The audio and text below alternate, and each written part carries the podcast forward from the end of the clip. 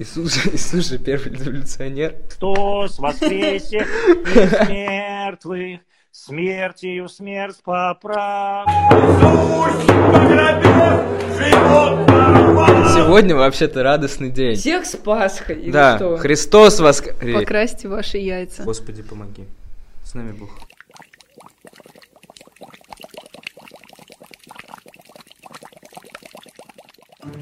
Сегодня 25 апреля 2021 года. Мы сидим вчетвером.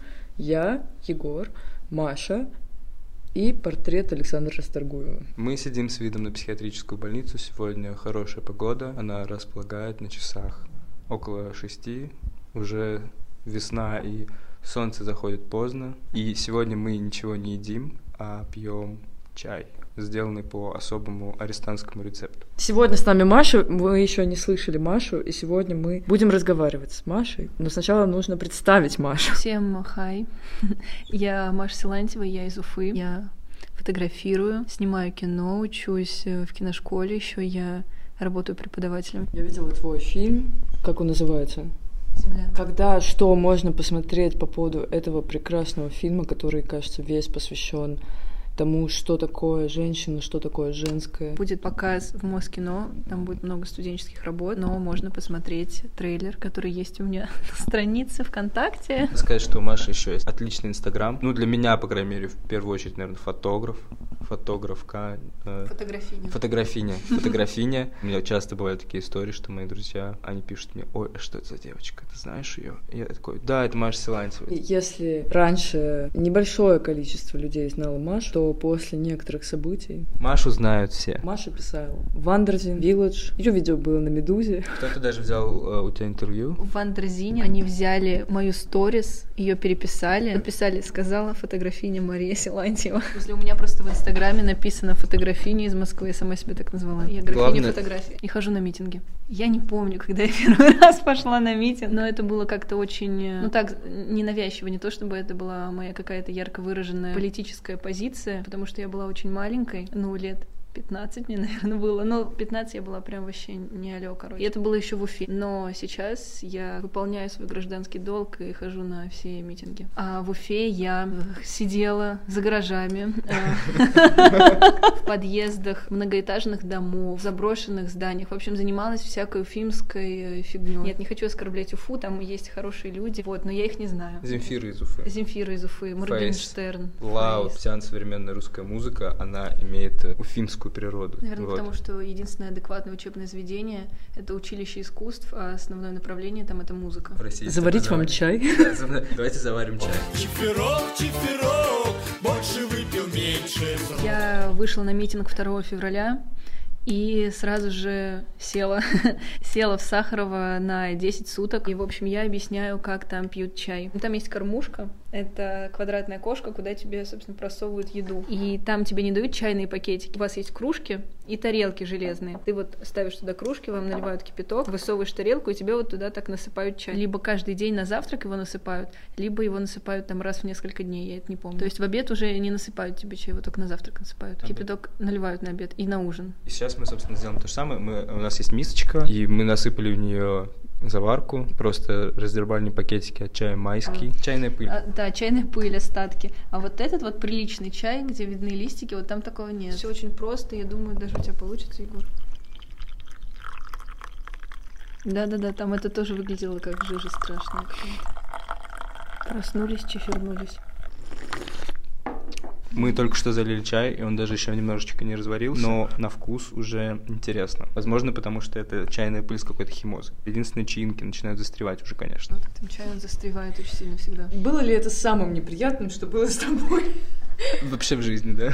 за те 10 дней? Ну, я могу рассказать, вот что было самой неприятной неожиданностью. Вы видели то видео, которое я записала, и которое потом во всех изданиях было опубликовано, где я показываю вот эту камеру предварительного заключения на 10 коек, где было человек 20-25. Самым неприятным было узнать, что туалет, он как бы один, и он открыт, и там нет никакой дверки, нет ничего, это просто дырка в полу. Маша стала очень известным человеком, потому что самое известное видео из Сахарова, где вот это вот показано очко, так как говорится, да, это, собственно, Параша, да. это, собственно, видео Маши, которое э, потом разошлось просто по всем СМИ, соцсетям, и как бы с этого началась вся сахаровская буча о том, что, Мы что присели. там не очень хорошо жить. Я как увидела туалет, ну вот видео как раз-таки, у него самый большой акцент, я его еще так увеличиваю и говорю, господи, посмотрите, что это такое. Ну и вот когда нас уже перевели в другую камеру, где нас сидело четыре человека, настал момент, когда кому-то нужно было сходить в туалет. Это было очень страшно. Мы все ждали этого момента, но мы его очень боялись, но мы понимали, что без этого никуда. Как только он произошел, все наши комплексы ушли на второй план, и мы потом могли говорить э, обо всем что угодно. И мы придумали метод, как нам срать. В общем, тот, кто идет в туалет, он курит. Те, кто не идет в туалет, они тоже курят и высовываются в окно. И вот так вот все курят, в общем, и тогда это получалось как бы нормально.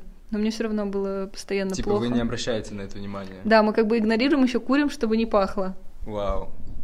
Но как настоящие арестанты мы курили, пили чай. Я не думал, что арестантам можно курить в камере. Конечно, можно, да. То есть а там что еще э, делать? пыхтят постоянно. Да, мы курили постоянно. Блин, да это круче, чем в психушке тогда даже. Я не знаю.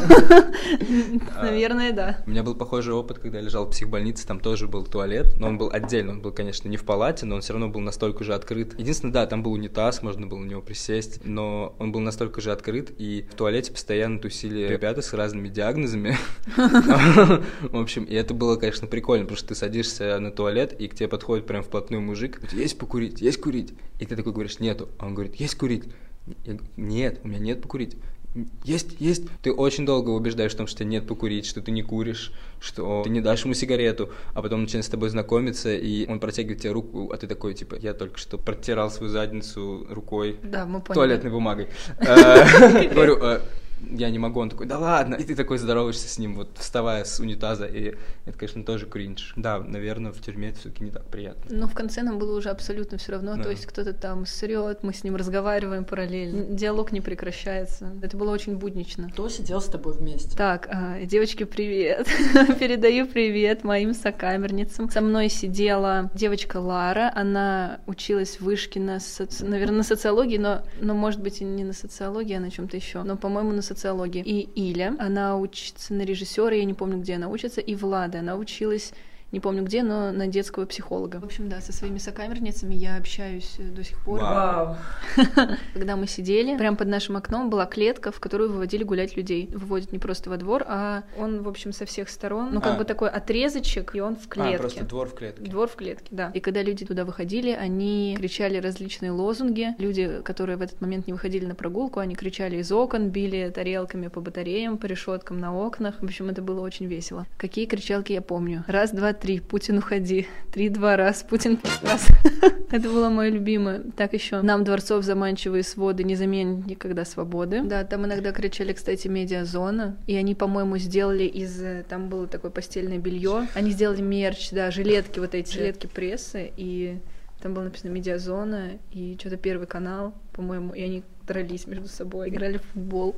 Но я это с окна видела. Но потом там очень часто пели перемен, мальчики нам пели спокойной ночи, да, Это очень романтично. да. И они спускали на ниточке с камеры, которая выше, прям над нами, шоколадку с запиской со своими миллиграммами, да. Вау. Спят усталые игрушки, да. Да, они это пели из окон. Это было очень громко. Вау. Ты общаешься с мальчиками из других камер? Прости, э, чувак, ты мне просто не понравился. Он мне писал там что-то пару раз, но как-то у нас разговор не пошел, и все. Но там есть просто очень много бесед, где все мы состоим. Очень много, ну, в общем, просто беседы Сахарова. И он там тоже есть, и его соседи там тоже есть. И у каждой камеры есть чат. У нашей камеры тоже есть чат. Вау. Но мы вот э, с сокамерницами прям супер общаемся. Ну, на самом деле, хорошо посидели. У тебя будут какие-то апелляции и так далее? У меня был мой адвокат не от ОВД-инфо, От знакомых. От знакомых, от моих э, покровителей, да. Моих покровителей. Мамиков. Мамиков. Он приехал, и он абсолютно ничем не помог, потому что никто бы ничем не помог. Там просто был дан некий указ о том, что первым 20 людям там столько-то, вторым столько-то, третьим столько-то, и тебе уже ничего не поможет. Потом он подал апелляцию, меня вызвали в какую-то маленькую комнатку в другой корпус. Это было все онлайн. То есть я подключилась онлайн к суду, а там в суде был адвокат и судья, и мне не скостили даже 40 минут, а некоторым убирали 40 минут за счет того, что у них была апелляция. Ну, от 20 до 40 минут это максимум. Вау. В какой-то момент я помню, что я слушал подкаст «Что случилось» с Мариной Литвинович, которая раньше была членом ОНК московском. Она рассказывала, что самое лучшее СИЗО и, тюрьма, наверное, это Мневники, потому что там все как надо, все по закону, никаких э, издевательств. Сахарова это жопа, но так просто получилось. Просто закончилось хотели. место Да. в московских спецприемников, и всех повезли в разные города. Сначала нам сказали, что мы поедем в Тверь или в Чехов, короче, куда-то очень далеко нам сказали, что мы поедем. Нас постоянно обманывали, нам говорили, что мы едем то туда, то туда. И- Возможно, кстати, они просто сами даже не понимали, Ну да, это, ну да, это правда. Конкретно надо мной прямо таких издевательств, чтобы меня били, не было. Был газлайтинг, там был самый мерзкий вот этот надзиратель, я до сих пор его помню, блин, если я его найду, просто я его убью, реально он меня доводил каждый раз. Он крайне неприятный человек. С самого начала, как мы заехали, заехали, как будто мы в отель какой-то заехали, я говорю. Как только мы сели в эту камеру, следующее утро, естественно, все убитые, все хотят есть. Мне как бы мои друзья, они сразу же в ОВД привезли еду, зубную щетку, там носки, все что угодно. И поэтому у нас все было нормально, и он заходит. Они там вообще не стучатся, они просто открывают камеру, неважно, ты срешь, ты голый, ты умер. Если ты умер, они вообще не придут никогда. Врача можно было звать час, стучаться и звать врача. Ну так вот, и он э, залезает в это окошко или открывает дверь, я уже не помню, говорит вам капучино или латте. Я говорю латте. И он мне дает вот этого чай, вот это такой, ну вот твой латте. Это у них был главный прикол. А, Ну, еще про салат с креветками. Ну, типа, вы что хотите, вам цезарь с креветками или с курицей? А вот там какая-то жижа, пюрешка какая-то непонятная была. Хватило ли тебе запасов, которые привезли друзья? Вообще еще осталось очень много. Мои друзья, они прям перебздели. Но лучше перебздеть, чем недобздеть, потому что есть ту еду было невозможно. Кто-то ее ел, но очень немного. Она была прям, ну, вообще невкусной и очень странной. Еще мои друзья привезли мне 400 сигарет. Их очень много осталось. Вся еда, которая осталась, там какие-то книги, вещи, которые были не нужны, сигареты, мы их оставили. А нет, сигареты я, по-моему, забрала. По-моему, их не разрешили. То ли просто я их забрала. Я уже не помню.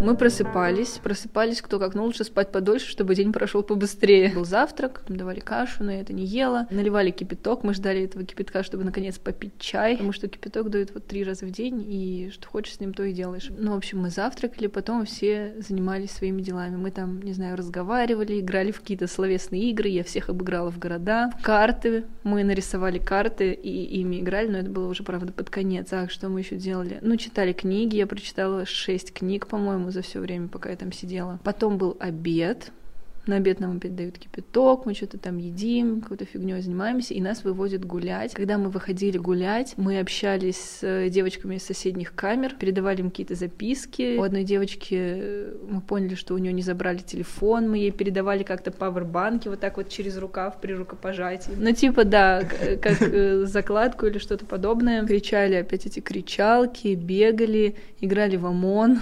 Что-что, простите? Ну, типа, играли в ОМОН. Ну, как бы кто-то ОМОН, он должен кого-то поймать. В догонялки, в общем, играли. Ну, Только там персонажи другие. Догони меня, Мент. ОМОН. Догони меня, Мон. Я вспомнила, что делать из хлебного мякиша что-то это сложно. Я пыталась. Мы, когда заселили в камеру, мы увидели кубик, который висит на ниточке. Это была ювелирная работа. То есть это игральная кость хлебного мякиша размером как ноготь большого пальца. Это ювелирная работа. Он легкий, он очень удобный, он идеально крутится. И я пыталась сделать такой же, я не смогла, и я решила вырезать его из мыла и раскрасила его тушью. Типа точечки поставила тушью, которая была у девочки, или подводкой, подводкой для глаз. Я подумал, что из мякиша можно было сделать. Нормально. Вы не додумались до этого? Ну там, ну, подрочить можно было, но сложно. Надо было ждать, пока все уснут. Ты попробовала, получается? Да, да, И как она? Удалось? да. Ладно, мне, мне не стыдно за это. Мои сокамерницы не знают об этом. Че, я в армии тоже дрочил. Ну, кто не дрочил? Кто не дрочил? Я нарисила на статую Давида в книжке про искусство. Вау! Там просто больше не было мужчин никаких. А тебе не кажется, что у Давида маленький? Да, там даже есть объяснение, почему он маленький. В книжке я потом я еще просто когда-то про это где-то узнала. Как бы маленький член — это признак того, что персонаж, он как бы вне этого телесного мира, он как бы чуть от него дальше. Ну, типа большие члены вот в греческой мифологии, они только у всяких сатиров, типа чуваков таких ни- низшего ранга. Потому что они такие смешные, машут со своей елдой Как бегают. ты думаешь, у охранителей и надзирателей маленькие члены? Я думаю, что у них они очень маленькие. Довольно очевидно. А у него? Я увлекаюсь всякой психологией. Я думаю, что, ну, вообще по телосложению можно как бы определить, какой у парня член чисто теоретически. Обычно у невысоких парней, не очень высоких и таких коренастых, у них достаточно внушительные размеры, а у высоких и худых у них поменьше. Но это с точки зрения типажей В моей статистике все На- ровно наоборот. наоборот. все ровно У наоборот. Саши, Саше можно верить. Но вообще нужно смотреть на поведение человека, и тогда это можно определить достаточно достоверно, компенсирует он это или нет. Но это тоже не всегда работает. Путина я думаю, что-то среднестатистически в России это 11 сантиметров, поэтому думаю, что да.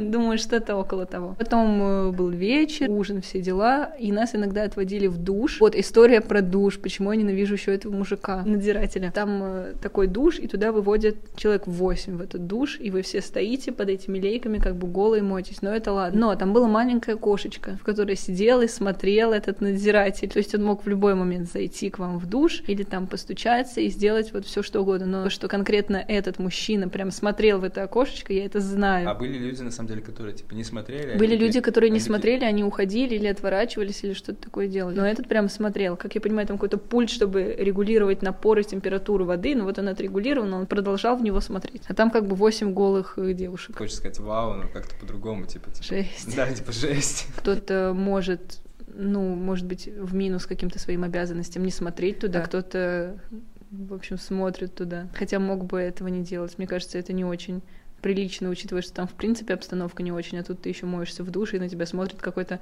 сорокалетний толстый лысый мужик и улыбается. Ну, по-моему, это не очень весело. Там и так вас восемь человек, вы друг друга знаете несколько дней, вы все голые.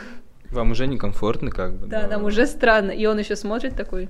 В дискотеке. Как в дискотеке, да. Это реально тупо, потому что у всех этих людей всегда есть выбор. То, что они реально должны делать, на самом деле это какой-то минимум. Просто не потеряй заключенного. Следи, чтобы он там, не знаю, не буянил, не убил никого. В камере же они за ними постоянно не следят, а понятно, что у них в камере гораздо больше вещей. Ну, по этому мужику было прям видно, что он, Он был- садист, то есть он любил, короче, вот людей Маша. помучить. А Макшот — это, в общем, э, фотография с твоим именем и фамилией, которую делают в тюрьме на фоне вот этой разметки с ростом. У меня такая есть, но мне ее не скинули на почту. Я попросила, скиньте, пожалуйста, на почту. Я написала им почту, говорю, вот я хочу эту фотографию, скиньте мне, пожалуйста. А я была там очень классная, я как будто бы убила 10 человек. Но я потом переделала эту фотографию на дне рождения своего друга. Мы все А. решили делать макшоты. У тебя была там твоя статья написана? Да, у меня была моя статья, а у них какие-то там типа... Там написали. Да, да, какие-то... Позеры, позеры, да. Да. Прикольный факт, короче.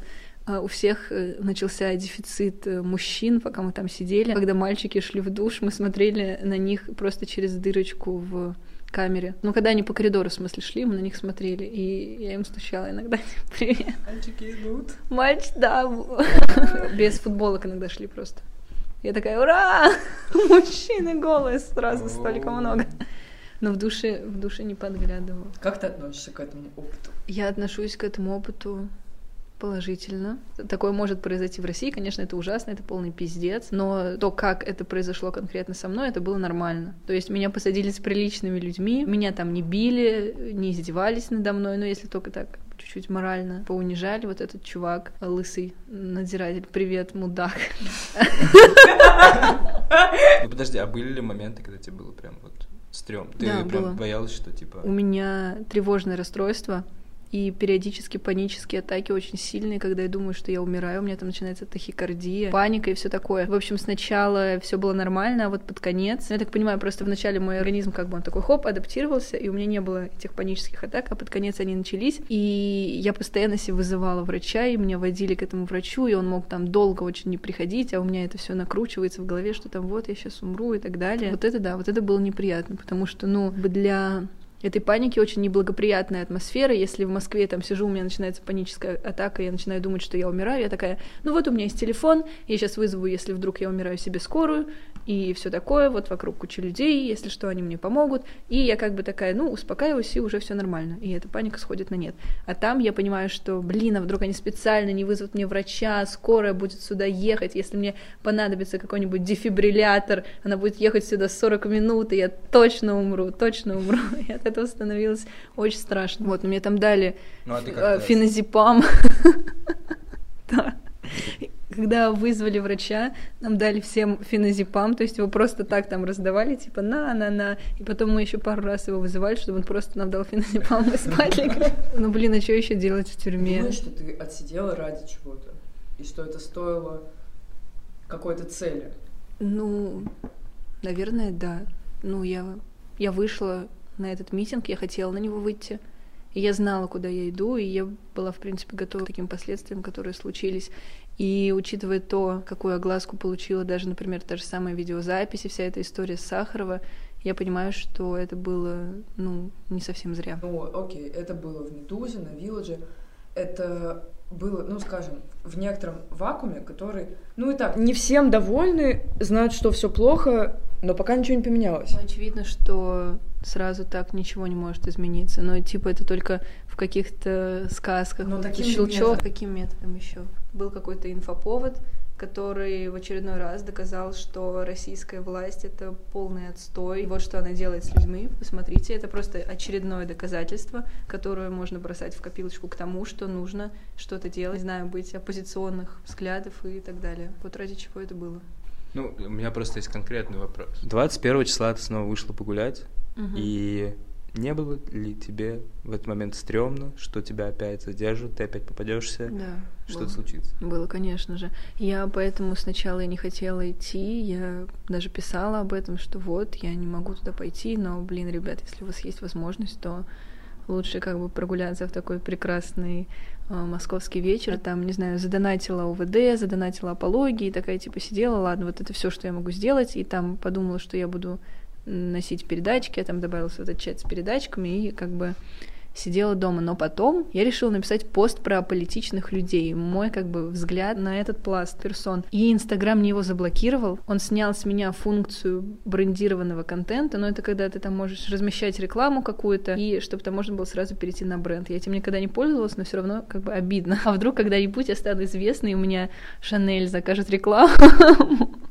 и что я буду делать тогда? Потом еще была ситуация, мне моя сокамерница, она присылает пост какого-то чувака, и там в очень агрессивной форме было сказано, что все, кто за Навального, там сосут, их вообще надо убивать, ну, вот, ну грубо говоря, вот что-то такое. Призыв к насилию очевидный. Я пожаловалась на три его записи, и Инстаграм мне такой, простите, мы ничего тут не нашли, простите, мы ничего тут не нашли, типа, сорян, ну тут все нормально. Это меня дико выбесило и ужасно, ужасно я расстроилась. Я поняла, что надо выходить, тем более мой друг мне начал там писать, что вот в Москве не задерживают, там всего 20 задержанных, как бы нормально. Я подумала, ну, ну, в целом надо. И я как бы запрыгнула в последний вагон, уже в последнюю кучку людей. Вот мы с сокамерницами как раз-таки вышли втроем, и мы идем по улице, мы уже заказываем такси, чтобы поехать в какой-то бар, потому что мы не можем найти эту толпу. Думаем, ну все, уже закончилось. Это было на Цветном бульваре, вот где последняя точка была. Уже подъезжает такси, и на обратной стороне дороги мы видим э, вот эту толпу, и мы такие, отменяем такси, да, мы отменяем такси, и мы идем к ним. Мы с ними походили, поорали, никого не задержали. У нас журналисты что-то поснимали, и все.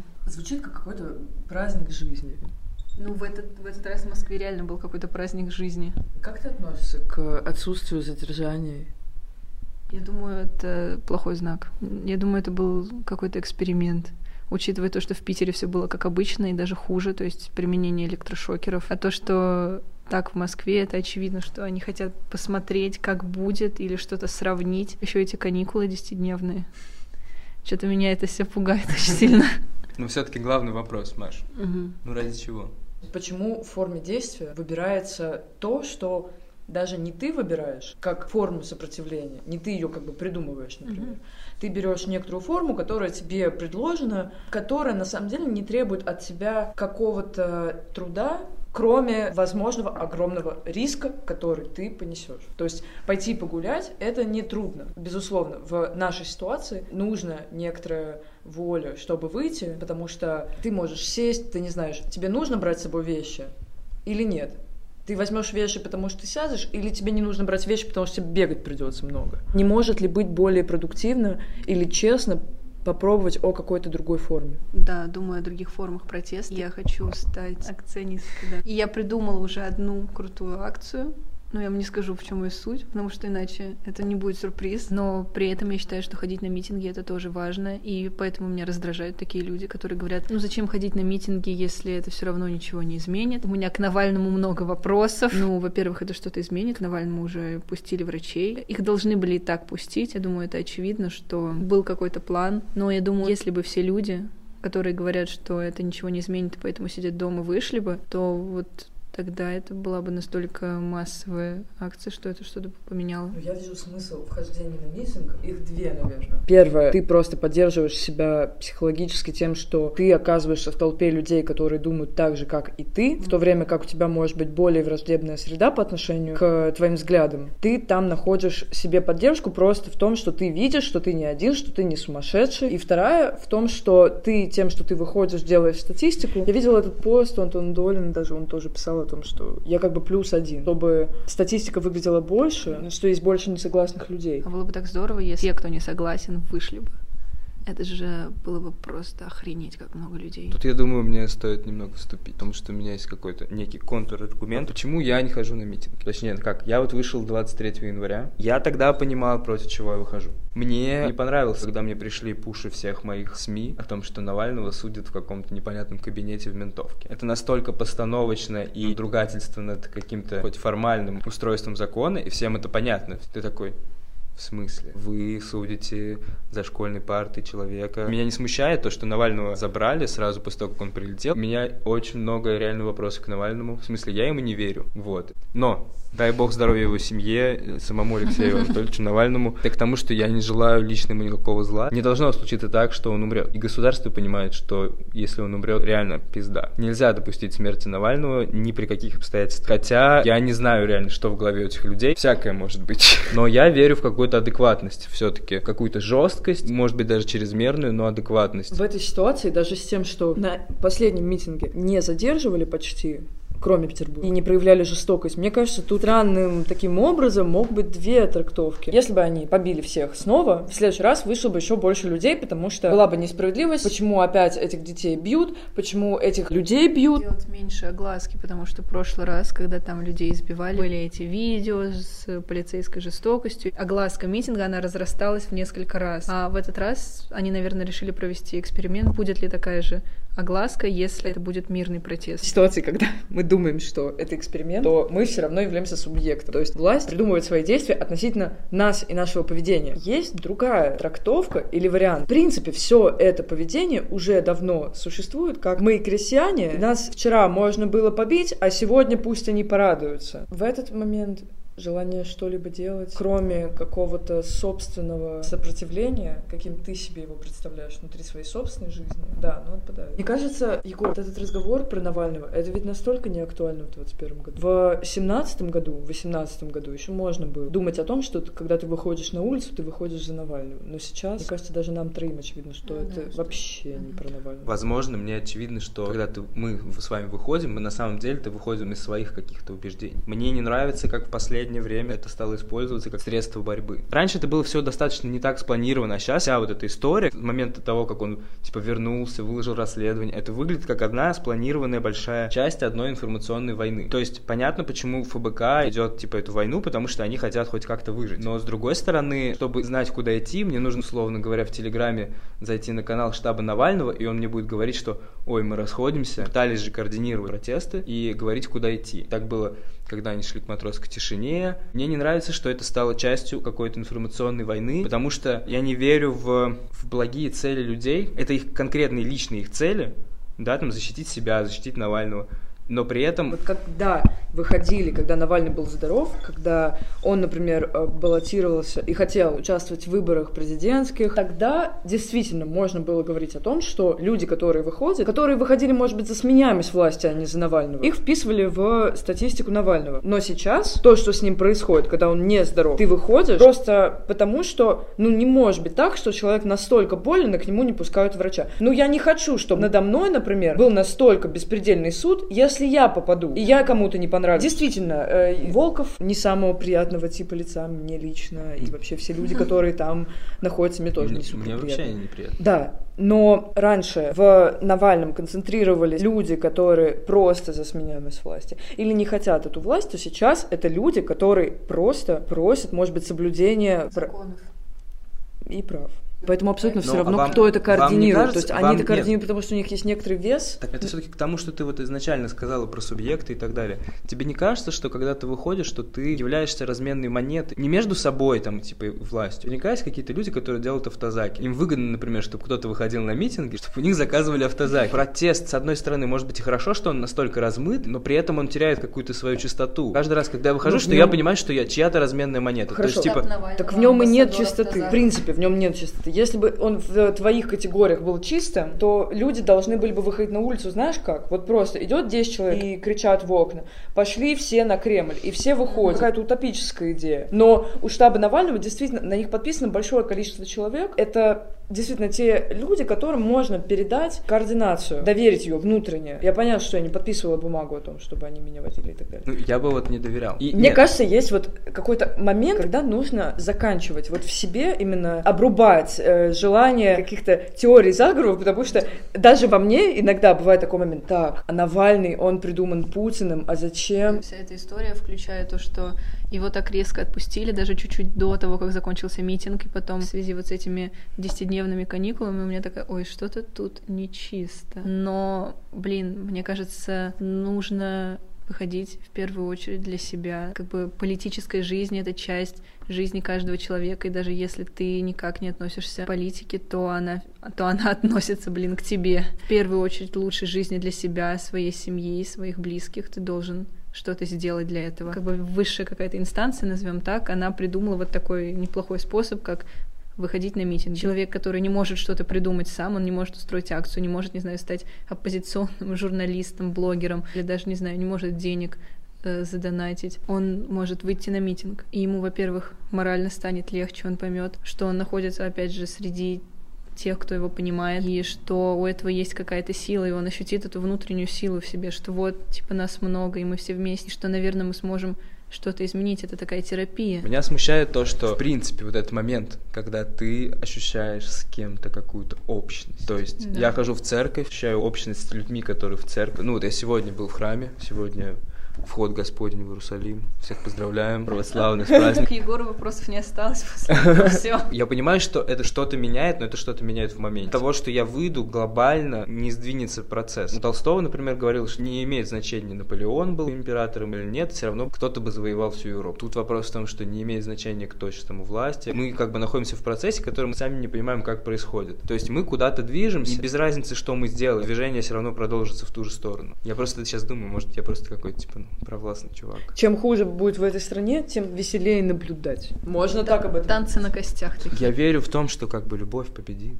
О боже. После митинга 23-го мы пошли в Да, классную да. шаурму, и там заходит мент, и Егор начинает советовать эту менту лучший дёнер, вот в лучшей комплектации, и потом поворачивается и говорит, любовь победит. О, как красиво. Мне кажется, что все равно э, самое страшное, что делает эта власть, это отупение людей, которое происходит и и в школах, и это было для меня шоком. Я реально ехала и плакала в метро, потому что до меня вдруг дошло, что эти учителя и эта власть очень осознанно работают над тем, чтобы дети становились тупее, потому что есть куча форм формальных. ЕГЭ, ОГЭ — это бог с ним. Но, например, то, что школы должны сдавать участие в конкурсах на тему 9 мая, на тему какого-нибудь поэта, и дети занимаются этим вместо того, чтобы заниматься чем другим и реально образованием. Грубо говоря, моя борьба. Стараюсь сделать людей более образованными, и в этом как бы моя борьба. В чем тогда выходит. твоя борьба, Егор? Ну да. Спросишь ты. Ну, типа. Ага. Я, честно, я не знаю. Мне кажется, вся моя жизнь борьба. Все мы в ней борцы. Ну, я согласен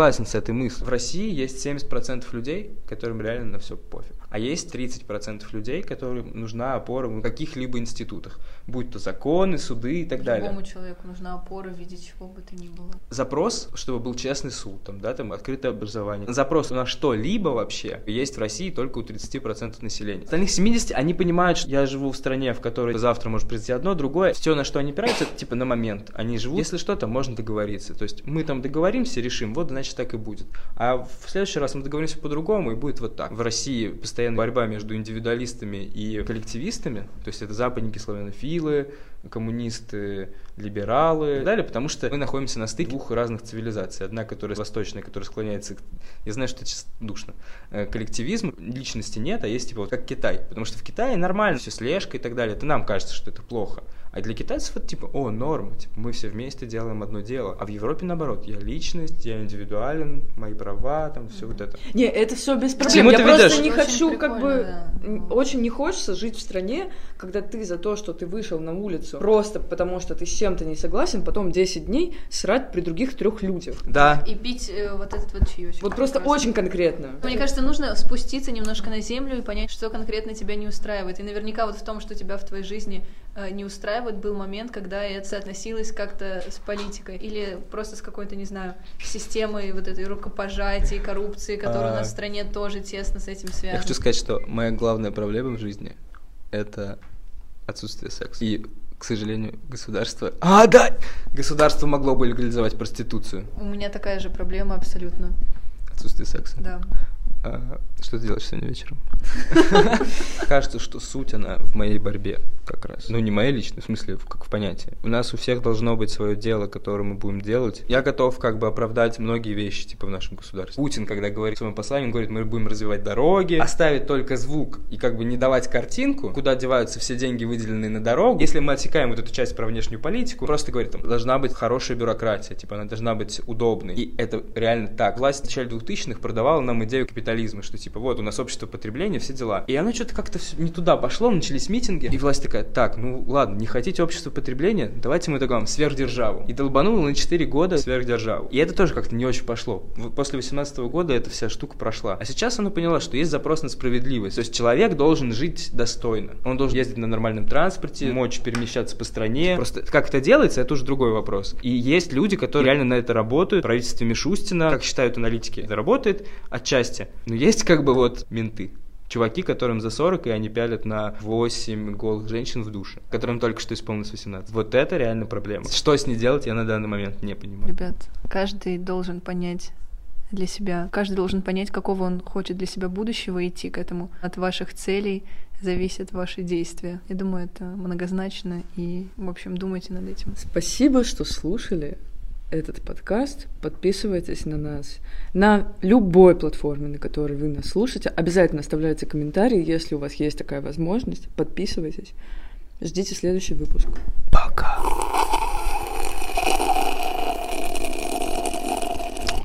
Целую всех.